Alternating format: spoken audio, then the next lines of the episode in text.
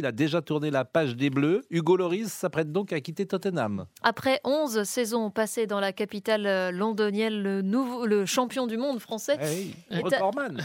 Du nombre de sélections. Bien sûr. Effectivement. Parce que recordman tout court, ça ne voulait pas dire grand-chose, Rien du Pascal, tout. si je peux me permettre. Rien du tout, vous avez raison de le préciser. Hugo Lloris est donc à la recherche d'un nouveau club. Nicolas Georgerot. Et oui, à 36 ans, 36 ans, un, un nouveau chapitre en passe de s'ouvrir et, et sans doute euh, l'ultime pour le donc euh, recordman de sélection 145 et ancien euh, capitaine des Bleus depuis 2012 donc à, à Tottenham, une longévité d'ailleurs peu commune en, en première ligue.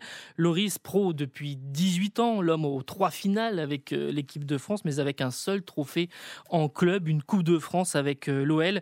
La fin sur le terrain avec le club londonien, si elle se confirme, est assez triste. Il est blessé depuis trois semaines à la cuisse et ne va pas rejouer d'ici euh, la fin de saison. Un naufrage d'ailleurs ce, ce jour-là après avoir encaissé 5 buts en 20 minutes contre Newcastle. Il lui reste une année de, de contrat, plusieurs options. Désormais, l'Arabie Saoudite qui est à l'affût de tous les joueurs célèbres et qui s'est mise sur euh, les rangs.